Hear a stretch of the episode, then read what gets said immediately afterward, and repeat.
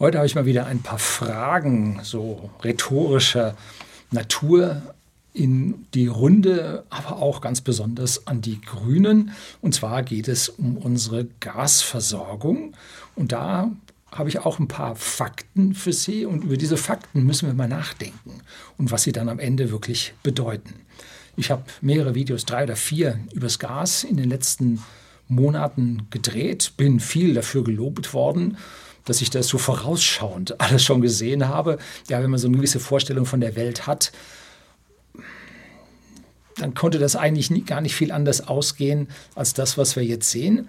Und noch stimmen meine Aussagen aus diesen äh, Videos. Allerdings, ich hatte zum Teil ganz am Anfang andere Schlussfolgerungen gezogen, dass man nämlich rational reagiert hätte. Hat man aber nicht. Nun gut, heute spielen wir die Gedanken ein bisschen weiter und einiges davon ist Gedankenspiel, viel ist nicht gewusst, gebe ich durchaus zu. Und immer wenn man nichts Genaues weiß, das machen auch die Zukunftsforscher so dann machen Sie Szenarien. Dann sagen Sie Szenario 1, Szenario 2, Szenario 3. Und wenn das so kommt, dann ist das. Und wenn das so kommt, dann ist das. Aber was kommt, wissen Sie nicht. So, ich weiß es auch nicht. Und ich bringe hier jetzt, jetzt kein Szenario, sondern ich bringe Auswirkungen, so wie ich sie jetzt sehe, für das für mich wahrscheinlichste Szenario, was halt für mich das wahrscheinlichste ist. Das muss jetzt nicht wirklich stimmen. Das muss auch für Sie nicht das wahrscheinlichste Szenario sein. Wahrscheinlich werde ich auch einigen Leuten hier wieder reichlich auf die Füße treten. Und am Anfang vorneweg wieder so als Disclaimer, ich bin sehr für regenerative Energien, ich bin für Windkraftwerke, ich habe Photovoltaik, zwei Stück Hauskraftwerke, drei Elektroautos in der Firma und, und, und. Also ich bin ganz komplett dafür, aber man muss es richtig machen, nicht falsch. Ne? Und was wir gerade sehen, ist falsch machen. So. Jetzt kommt also meine Einschätzung und das ist das, was man so ein educated guess nennt, also auf Erfahrungen basiertes Raten. Hm. einschätzen. So, jetzt kommt das Intro, dann geht's los.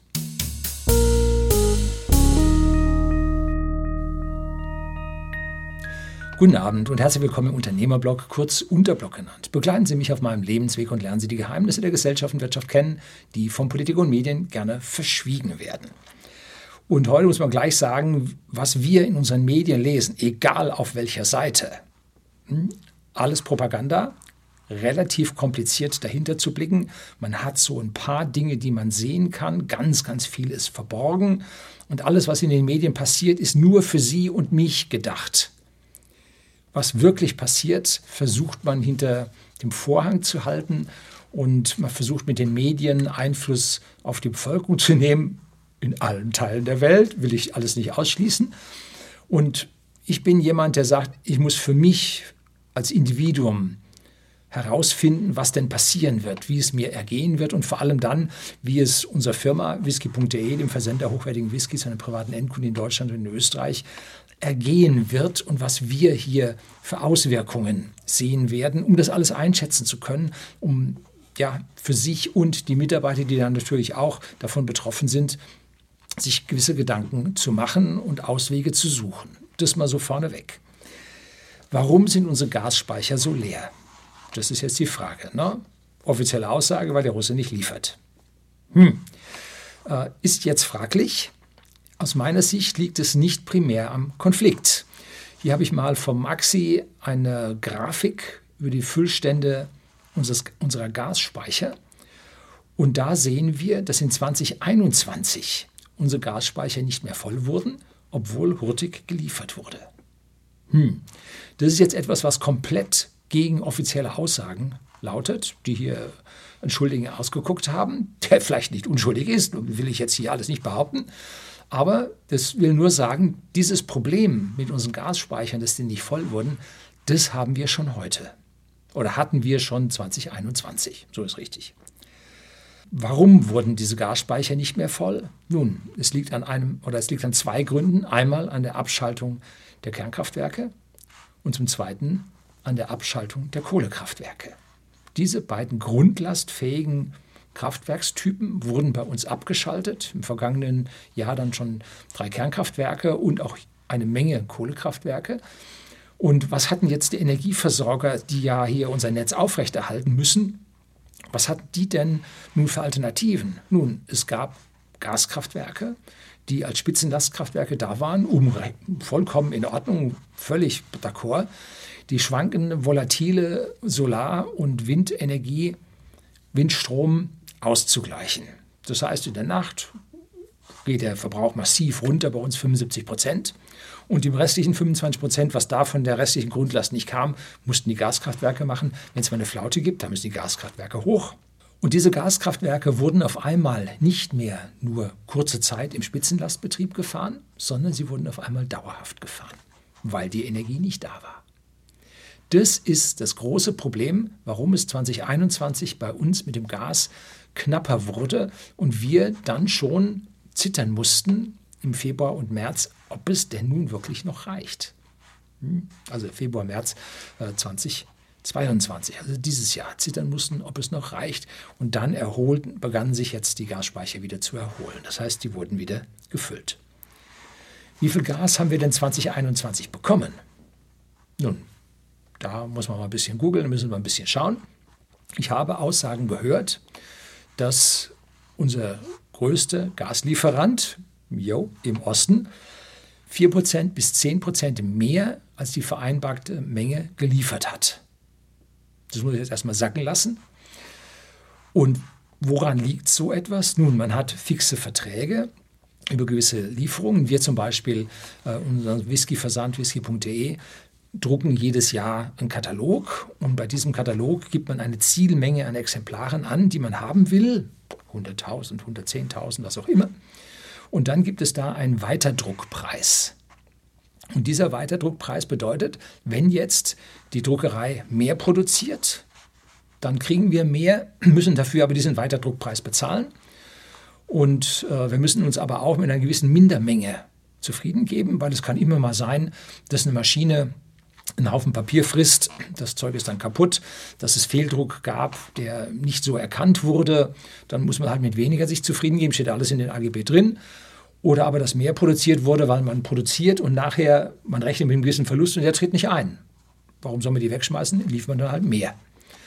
So, und diese Schwankungsbreite gibt es natürlich bei Energieversorgungen auch. Man bestellt einen vollen Tanker und wenn jetzt ein bisschen mehr drin ist, nimmt man das natürlich ab und wenn ein bisschen weniger drin ist, nimmt man das auch ab. So, gleiche gilt für verflüssigtes Gas, LNG. Ne?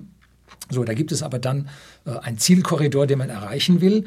Und der soll angeblich bei diesem Gas aus Russland mit 4 bis 10 Prozent, je nach den verschiedenen Pipelines, überschritten worden sein. Ich kann das nicht beurteilen. Es gibt Medienaussagen, es gibt Übersetzungen von Reden. Ich habe aber nicht irgendwelche großen Dementis gehört, dass da Minderlieferungen passiert werden. Denn die hätten eigentlich kommen müssen, wenn es hier in Verträgen schwierig geworden wäre. So, wie voll sind unsere Gasspeicher? Nun, die füllen sich wieder ganz gut. Und zwar, die sind besser gefüllt, und zwar deutlich besser gefüllt jetzt als noch vor einem Jahr. Hm? So, das heißt, entweder liefern die vertragsgemäß weiter oder aber wir haben extrem aus dem Ausland noch dazu bekommen können. Was ist es? Wahrscheinlich eine Mischung aus beidem, kann man als Außenstehende nicht beurteilen. Warum gibt es jetzt dann diese hohe Panik im Gas? Ne? Warum diese extrem hohen Preise? Nun, der Mehrbezug hat vermutlich kurzfristig auf dem Spotmarkt stattgefunden. Und dieser Spotmarkt hat natürlich extrem viel höhere Preise als langfristige Verträge. Hm? langfristige Verträge sind die Leute, und das ist wie bei uns in der Verwandtschaft in der Holledau, äh, gibt es die Hopfen. Bauern und die Hopfenbauern haben Verträge mit den Bierherstellern und da haben sie langfristig Abnahmeverträge zu fixen Preisen. Und dann gibt es ein bisschen mehr, kriegen sie raus, sie gehen nicht alles, weil es kann ja auch mal ein schlechteres Jahr sein, haben sie freie Mengen und die gehen auf den Spotmarkt und da verdienen sie deutlich mehr. Das wird überall so gemacht. Und wir mussten nun auf diesem Spotmarkt das Gas kaufen, wob die Preise hoch. Wir haben dann auch aus anderen Quellen vermutlich schon gekauft, nämlich dieses verflüssigte Gas, LNG. Das ist A, wegen der Verflüssigung massiv teurer, weil ein Wirkungsgradverlust von 25, 27 Prozent da auftritt. Dann der Transport per Schiff über große Entfernungen. Auch da tritt wieder ein Verlust auf von 10 Prozent oder so. Äh, dann beim Fördern dieses Fracking-Gases äh, auf der anderen Seite eines Teichs eines Ozeans äh, ist es auch teurer, als wenn man einfach den Überdruck von, von Gasquellen abzapft. Also da sind Teuerungen drin, die wir jetzt auf dem Spotmarkt natürlich an dieser Stelle auch akzeptieren müssen. Denn zuerst kaufen alle feste, festes Pipeline-Gas, was hergeht. Und nur wenn es nicht reicht, geht man auf den Spotmarkt und macht man eine Mischkalkulation. Und momentan geht die Mischkalkulation halt sehr schlecht in Richtung dieses teuren Gases vom Spotmarkt auf. Warum liefert denn jetzt Nord Stream 1 wieder? Und zwar ohne die Turbine. Man hat zwar gehört, die Turbine wäre aus Kanada geliefert worden, aber bürokratisch wurde die Turbine erstmal in Kanada zurückgehalten. Da musste dann interveniert werden und ich glaube, auf dem G7-Gipfel wurde dann zwischen Deutschland und Kanada das verhackstückt, dass dann die Turbine freikam und dann geliefert wurde. Und jetzt gibt es die Retourkutsche auf der anderen Seite. Jetzt geht es wohl über den Zoll nicht rein ins Land. Ne? Jetzt liegt die da zwischen und ich nehme an, man wird genau dieselbe Zeit warten beim Akzeptieren dieser Turbine, wie man verzögert hat beim Aussenden der Turbine. Ne? Also muss man verstehen, da reizt jeder den anderen bis zum geht nicht mehr. Ne? So. Also, wer hätte gedacht, dass es anders wäre? Ne? So, jetzt kommen wir ein bisschen zum, zur Physik. Wie kann man denn ohne diese Turbine denn überhaupt da Gas liefern? Hm? Entweder geht die Turbine oder sie geht nicht. Nein, so einfach ist es nicht. Diese Gasleitungen laufen mit Überdrücken von 100 bis ja, maximal 200 Bar. Und man kann sie jetzt mit einem geringen Überdruck fahren, ich weiß nicht, wann es losgeht, 50 Bar vielleicht, 70 Bar, keine Ahnung. Um, ähm, wenn man aber größere Mengen transportieren will, muss man mehr reindrücken und dafür braucht man mehr Energie. Beim Reindrücken wird das Gas heiß, verliert sich dann über die Länge der Pipeline, über die Wandungen in die Umwelt. Das ist also die Energie, die man da reindrückt, dann auch verloren geht.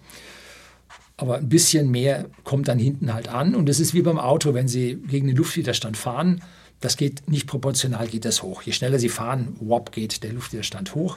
Und dieselbe Physik findet in der Pipeline statt. Je mehr man da durchdrückt, je mehr die durchschnittliche Geschwindigkeit in der Pipeline ist, umso höher sind die Reibungsverluste, umso höher sind die Druckverluste und umso höher geht der Leistungsbedarf beim Drücken in diese Pipeline rein. Und ich, also für mich sind das keine Turbinen, die da sind, ne, sondern für mich sind das Verdichterstationen und die Verdichterstationen müssen nun irgendwie angetrieben werden und die werden mit einer Turbine angetrieben und diese Turbine wird natürlich mit Gas betrieben. Das ist wie in einem Flugzeug. Da haben sie eine Gasturbine. Also im Flugzeug wird sie mit, äh, mit zerstäubtem Kerosin betrieben und die Gasturbine wird gleich mit Gas betrieben. Äh, die Turbine macht eine mechanische Leistung, die geht auf den Verdichter und der Verdichter drückt jetzt das Gas in die Pipeline rein. So. Und je mehr Sie drücken wollen, umso mehr Turbinen und Verdichter brauchen Sie. Und das ist jetzt halt nicht ganz so einfach, weil man hat wahrscheinlich die Niederdruck- äh, oder Geringdruck-Förderturbinen und dann die Hochdruck-Leistungsturbinen, die man dann zuschaltet bei Bedarf. Was für eine Turbine das ist, weiß ich nicht. Man sagt, es wären sieben Turbinen auf dieser Pipeline. Aber ich kann mir gut vorstellen, dass es mit zwei Turbinen auch geht. Ne? Dann drückt man halt weniger dadurch. Und das sind halt diese 20 oder 40 Prozent, irgendwie so. Ne? Aber wenn man nun 40 Prozent transportieren will, braucht man nicht eine Turbine oder zwei, sondern braucht man auch nicht das Doppelte, sondern schon mehr als das Doppelte. Also ich kann mir vermuten, dass man mit 20 Prozent mit einer Turbine oder Verdichter, Turbinen-Verdichter-Kombination fährt. Und bei 20 braucht man dann schon drei oder vier. Äh, bei 40 braucht man dann schon drei oder vier. Wenn man auf 60 und 80 geht, geht es dann rauf bis auf die, die vollen sieben Turbinen mit ihren Verdichtern. So, also das ist an dieser Stelle die Physik und deswegen kann man dort auch weniger transportieren, auch wenn Turbinen in Wartung sind. Und deswegen kann man da auch transportieren, wenn die Turbine noch gar nicht eingebaut ist. So, also dieses Ja-Nein-Denken, was da von manchen Medien äh, versucht wird, in die Köpfe zu drücken, ist so nicht. Technisch ist es immer ein bisschen anders. Warum liefert Russland nicht mehr, als wir jetzt bekommen? Große Frage. Nun, aus meiner Sicht nutzt Russland diese normalen Schwankungen der Gasversorgung, die am Ende zu einer Versorgung von so und so viel äh, führen müssen, vertragsgemäß, das steht in den Verträgen drin, um uns ja auf der Kippe zu halten. Ne? Yeah. Nee, nee, jetzt halten wir doch oben ein bisschen mehr rein und dann wieder weniger. Also es gilt darum, die Verunsicherung zu halten und die Regierung zu destabilisieren. Nennt sich Wirtschaftskrieg. Ganz einfache Geschichte. Ne? Und wenn dann Frau Baerbock sagt, da fährt sie jetzt hin und redet mal Tacheles, ja, dann weicht der Außenminister, ich glaube, der war das doch, oder? Weicht aus und ist einfach nicht anwesend. Ne? Wenn also hier große Reden geschwungen werden und jetzt fährt Frau Baerbock auch mal in die Türkei, um dem da mal richtig, nein, das hat er nicht gesagt, aber äh, um da mal Tacheles zu reden. So, was passiert denn da? Das ist denen doch alles gerade wurscht. Da wird geredet, was das Publikum hören soll. Ne? Das wird geredet. Und was wirklich wichtig ist und was wirklich passiert, da sind die Türen zu, da sind die Journalisten draußen. Also was wirklich im Hintergrund passiert, wissen wir nicht. Es ist nur Propaganda für uns und Propaganda für die andere Seite. Ja klar. Ne?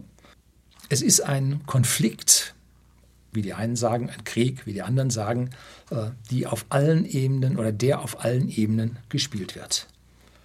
Und die Lieferung unserer Politik in das Konflikt-Kriegsgebiet, greift die andere Seite an und die andere Seite greift uns halt mit dem Gas an. Und die Alternative ist, wir sagen, zieht euch aus den Gebieten zurück und die sagen, schaltet doch Nord Stream 2 an.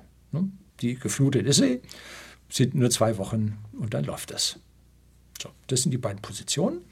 Und jetzt kommt es darauf an, wer leidet mehr. Wer ist zuerst bereit, hier nicht bereit. Wer ist zuerst genötigt, hier den Kürzeren zu ziehen? Große Frage. Und dann muss man Kürzeren ziehen, ohne das Gesicht zu verlieren. Ist ja auch noch wichtig. Man muss der anderen Seite, äh, wer immer daran denkt, äh, die andere Seite die totale Vernichtung andienen zu lassen, ja, der ist völlig falsch gestrickt. Es geht darum, einen Kompromiss zu finden, mit dem beide nach ihr Gesicht wahren können. Das ist dann nicht einfach. Das ist richtig schwer. Ne? So. Meine Fragen an die Politik lauten und an die Medien, die ich eigentlich erwarte, von den Medien beantwortet zu bekommen. Hat Russland seine Lieferverträge gebrochen? Oder ist alles noch so im Rahmen der Verträge?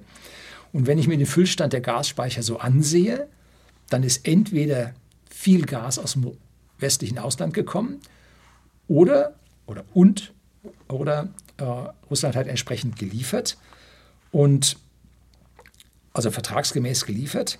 Und in welchem Verhältnis das zueinander ist, habe ich also vernünftig nicht rausbekommen. Ich habe auch nicht die Zeit da reingesteckt, weil für mich ist es äh, ganz klar, von beiden ist es etwas. Hm. Was es nun wirklich war, kann man dann auch den Medien der einen oder der anderen Seite auch trauen. Also schwierig. Ich vermute an dieser Stelle als einfacher educated guess, da ist von beidem was mit dabei. Die große Gretchenfrage lautet aber, wann laufen die Verträge aus? Das ist die allerwichtigste Frage. Zum Jahresende?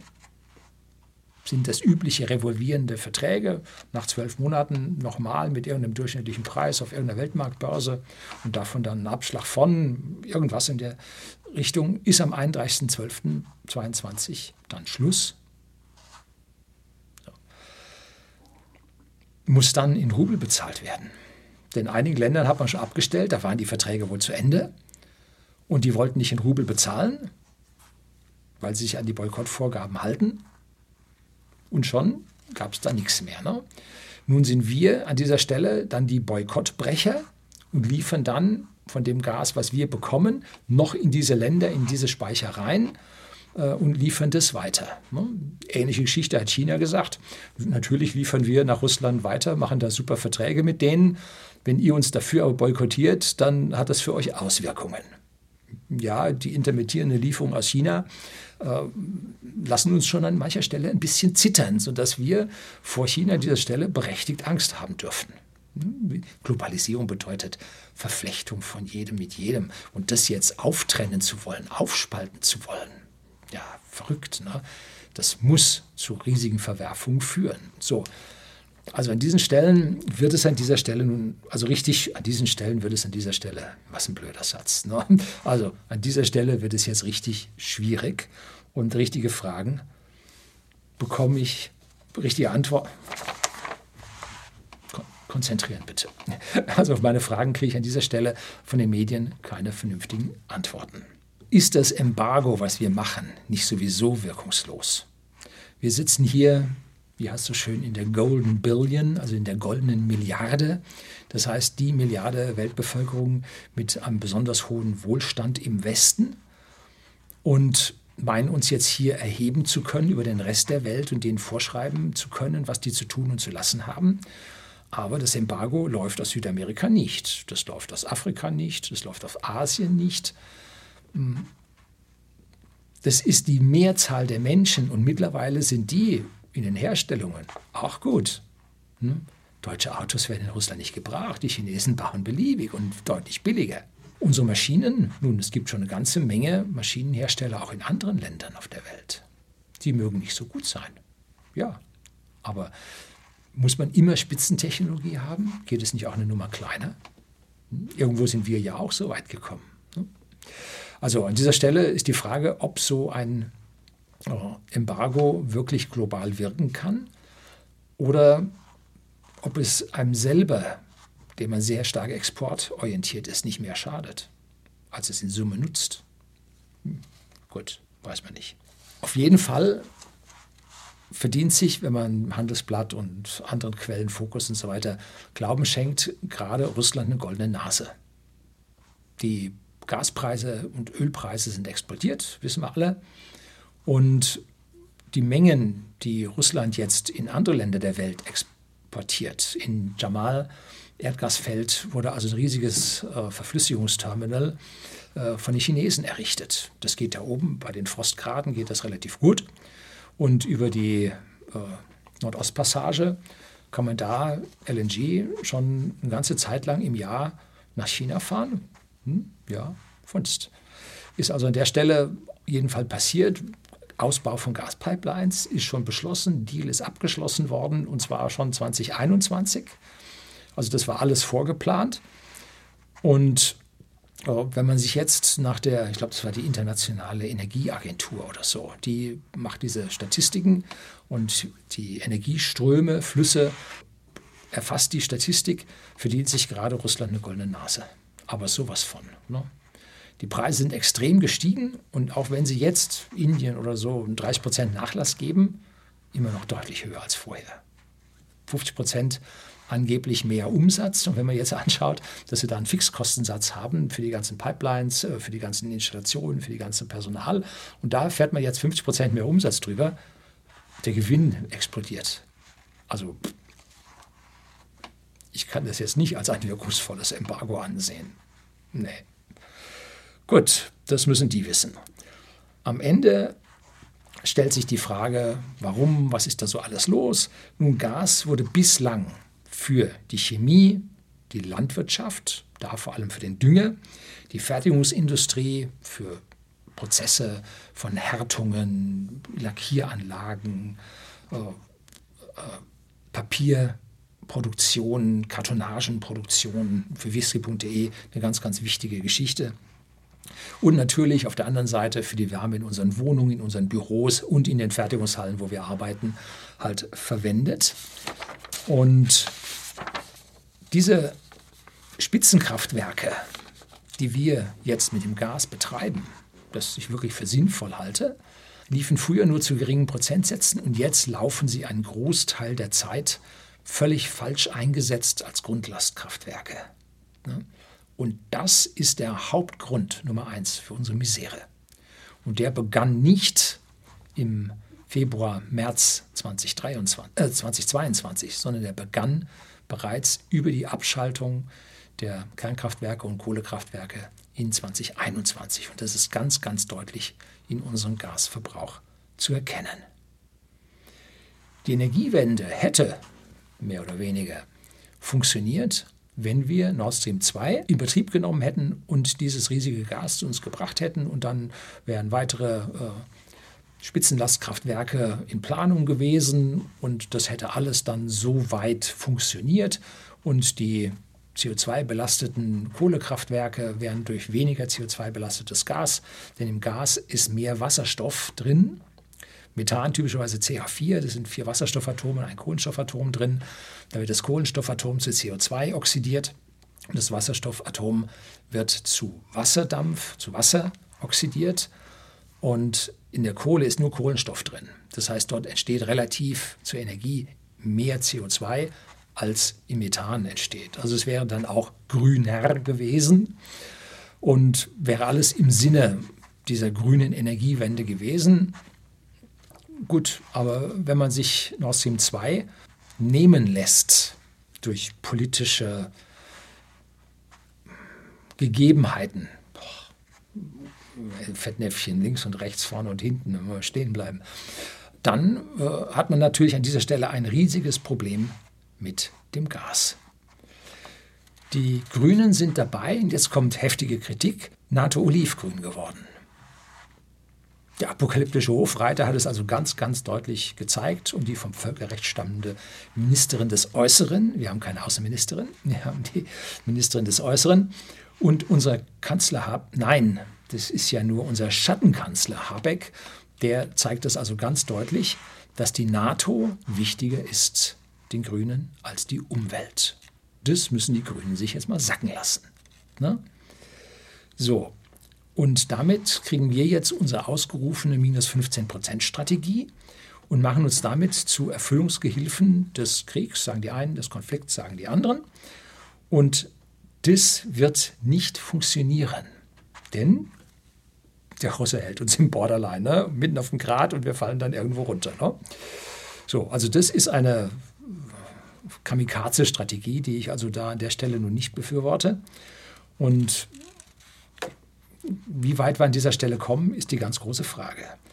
Aus meiner persönlichen Sicht, das ist nur meine persönliche Sicht und die stammt daher, dass ich jahrzehntelang im Kalten Krieg aufgewachsen bin und im Kalten Krieg wurde über die Ukraine die Gaspipeline gebaut, stark mit äh, ostdeutscher Hilfe und die anderen Pipelines auch und die liefern alle ganz hurtig und da wurde im Kalten Krieg war Vertragstreue. Also das muss man mal sacken lassen. Und die Medien behaupten an allen Stellen genau das Gegenteil, aber ich würde wirklich gerne von den Medien wissen, wurde unser Liefervertrag bereits gebrochen oder nicht? Hm. Es ist eine wirtschaftliche Betrachtung, weshalb ich annehme, dass er nicht gebrochen wurde, weil wenn Sie uns gegenüber den Vertrag brechen würden, dann würden alle potenziellen Ersatzkunden weltweit, Südamerika, Indien, Asien, China, würden Russland als schwierigen Vertragspartner ansehen, weil man kann ja behaupten, nein, wir werden nie einen Vertrag mit euch brechen, aber mit denen da hinten, mit denen habt ihr gebrochen. Warum wart ihr erst mit denen gut und nachher nicht? Nachher kommt ihr mit uns überkreuzt und wollt uns dann auch nicht mehr liefern. Also die Vertragstreue sehe ich als extrem wichtig auf dem Weltmarkt in der Globalisierung an und deshalb glaube ich nicht, dass die, der Vertrag bereits gebrochen wurde. Der Russe geht, um mal hier Jagd auf Rote Oktober, mein Lieblingsfilm, absolut zu zitieren, der Russe geht noch nicht mal ohne Plan aufs Klo. So, also da ist ein Plan dahinter. Ne? Und jetzt zu sagen, da ist einer, der macht das und so. Schauen Sie sich mal Professor Rieck an mit seiner Spieltheorie. Eine Horde, ein Häuser voll mit Beratern, die nichts anderes als Spieltheorien machen und abwägen und gucken und sehr, sehr rational die Sache betrachten und einen Spielzug, einen Schachstein nach dem anderen setzen. Äh, das ist alles voll in der Planung.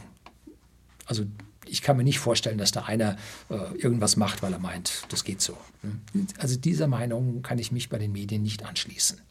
Schlimm genug, wenn da 100 Leute sitzen und das machen, will ich gar nicht sagen. Die haben auch keine dummen Leute da drüben. Hm, will ich nicht sagen. Ne? Und was läuft ab? Nun, im Moment versucht sich unsere Regierung Zeit zu kaufen. Und zwar von den Bürgern.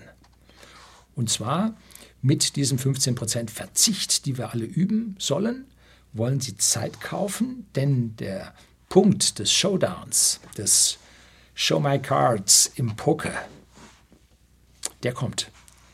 Und wir spielen gerade die letzte Runde und die Einsätze liegen auf dem Tisch und es dauert nicht mehr lange und es wird immer verdoppelt und verdoppelt und erhöht. So, und jetzt demnächst heißt es also dann Hose runterlassen und verloren wird am Tisch. Ne?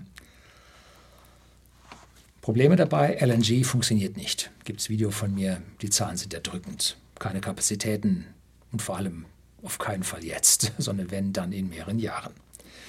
Reaktivierung der Kohle, nun, die kam ja auch zu 50 Prozent aus Russland. Schaut auch nicht so gut aus. Und die Binnenschiffskapazitäten, die die Kohle zu den Kraftwerken verteilt haben, sind auch weg.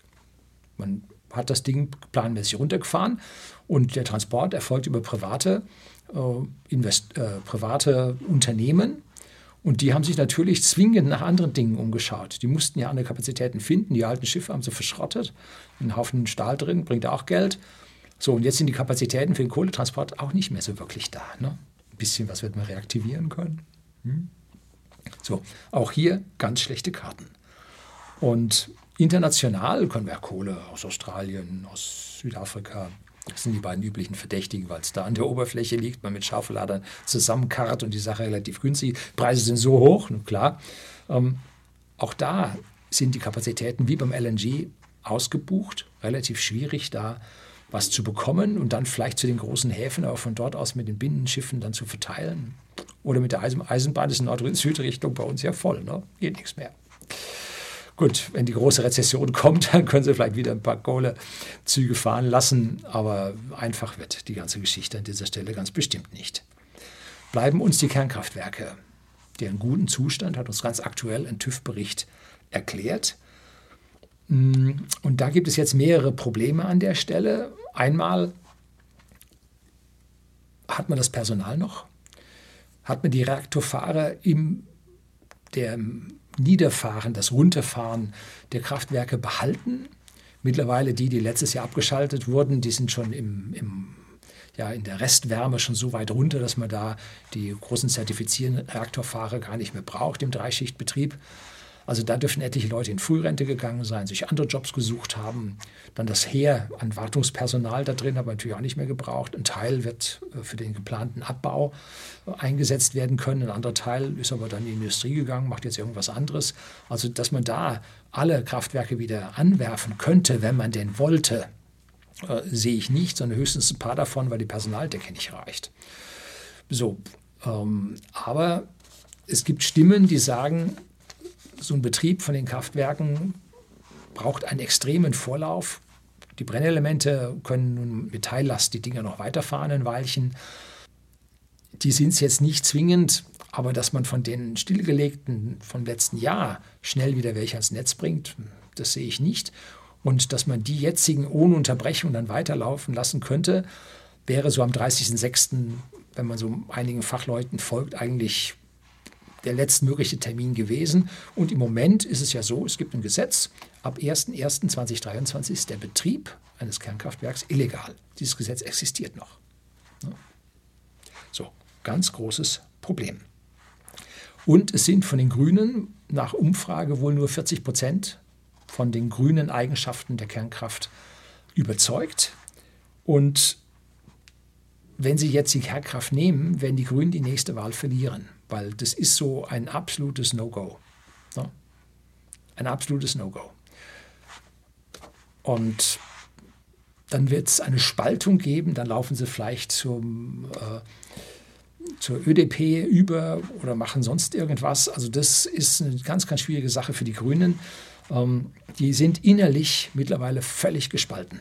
Und zwar auf mehrfache Weise. Und damit finde ich das gut, dass dieser Spaltpilz jetzt nicht nur auf die normale Bevölkerung losgelassen wurde von eben diesen Leuten, sondern auch in sich selber. Also das ist ein totaler Hammer.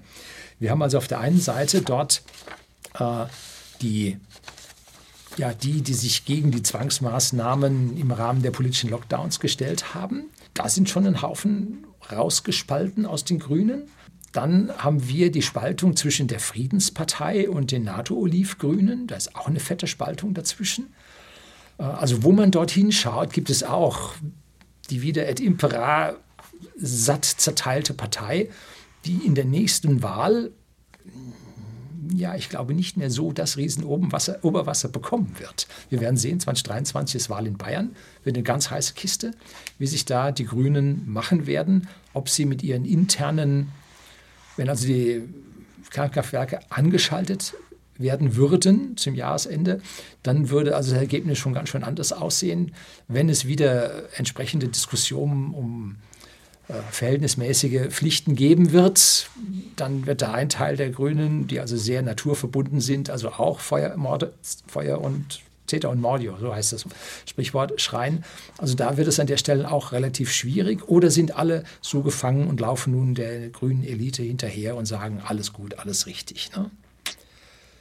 So, man kann ihnen diese Probleme nur wünschen, denn sie tun so allen anderen gegenüber, als ob alles so einfach wäre. Was müssten sie denn sofort machen? Sofort. Man müsste die Zertifizierungspflicht für Solaranlagen aussetzen für ein bis zwei Jahre. Momentan stehen Solaranlagen von den neu gebauten angeblich 20, 30 Prozent oder was immer man für Zahlen hört, still, weil sie nicht zertifiziert worden, geworden, geworden sind, wurden und damit nicht ans Netz gehen können. Hm? Sachsen hat da ein Moratorium erlassen und hat gesagt, also wir sehen das jetzt nicht mehr so genau. In Bayern haben wir vom äh, Bund der Selbstständigen einen Schrieb bekommen, da stand drin, Achtung, in Bayern äh, die Landesregierung hat gesagt, sie werden das ganz scharf verfolgen. Nein, so geht es nicht. Äh, ja, so, dann äh, geht es mit dem Ausbau der Windkraft nun überhaupt nicht weiter. Ähm, und dann äh, keine Speicher. Ne? Jetzt müssten dann doch mal Speicher gebaut werden. Null. Kommt nicht. Ne? Funktionieren nicht die Speicher. Ne? So, also es war alles ganz, ganz viel heiße Luft und hat alles auf längere Zeit gebaut und auf einen Start von Nord Stream 2 als ja, Ausgleich zur volatilen Energie. Und das ist jetzt gescheitert. Und mit der Atomkraft tun sie sich ganz hart und versuchen nun ihre Energiewende über diesen Verzicht hinaus zu retten. Haben dann noch von äh, ihren NATO-Olivgrünen ein hübsches Ding am Bein, was sie nun auch nicht so richtig hinbekommen. Und das ist alles eine sehr, sehr brisante Mischung. Es wird extrem davon abhängen, wann unsere Versorgungsverträge auslaufen, weil dann aus meiner persönlichen Sicht am nächsten Tag das Ding erstmal steht. So, und dann gehen unsere Speicher so. Und dann wollen wir mal gucken, was aus dem Ausland kommt. Und die haben ja ähnliche Probleme. Die haben ja auch europaweit Kraftwerke abgeschaltet, Kohlekraftwerke abgeschaltet, Versorgung mit Kohle runtergedreht und werden da uns auch nicht helfen können in Frankreich die Hälfte Kernkraftwerke in Wartung. Die wird zum Winter aber wieder hochkommen, war im letzten Jahr auch so, weil die Franzosen im Winter heizen. So, und wenn die Dinger nicht anspringen, dann ist die Regierung weg. Ähm, so, das gleiche Problem sieht man bei uns und deshalb hat schon unsere Innenministerin gesagt, ja, da wird im Winter werden sich die Rechten wieder alle zusammenrotten. Könnte es sein, dass es vielleicht besorgte Bürger sind und nicht alles rechts ist, was nicht ihrer Meinung ist? Wird man dann sehen, was da dann im Winter passiert. Es kommt darauf an, wann die Verträge zu Ende sind. Das ist die große Frage. Und das ist der Showdown im, ja, im großen Pokerspiel, was gerade läuft, auf dem Rücken der Menschen, sowohl im Gebiet des Konfliktes, Schrägstrich Kriegs, als auch bei uns, ne, die wir jetzt über höchste Inflation, höchste Energiepreise bereits jetzt massiv angefangen haben zu leiden. So, halten Sie Popcorn bereit, solange Sie es noch leisten können und solange die Mikrowelle das Ding noch aufbläst. Nein, Sie machen das mit Pflanzenöl. Ah, das ist auch teurer geworden. Ja, schwierig. Ne? So, also Showdown.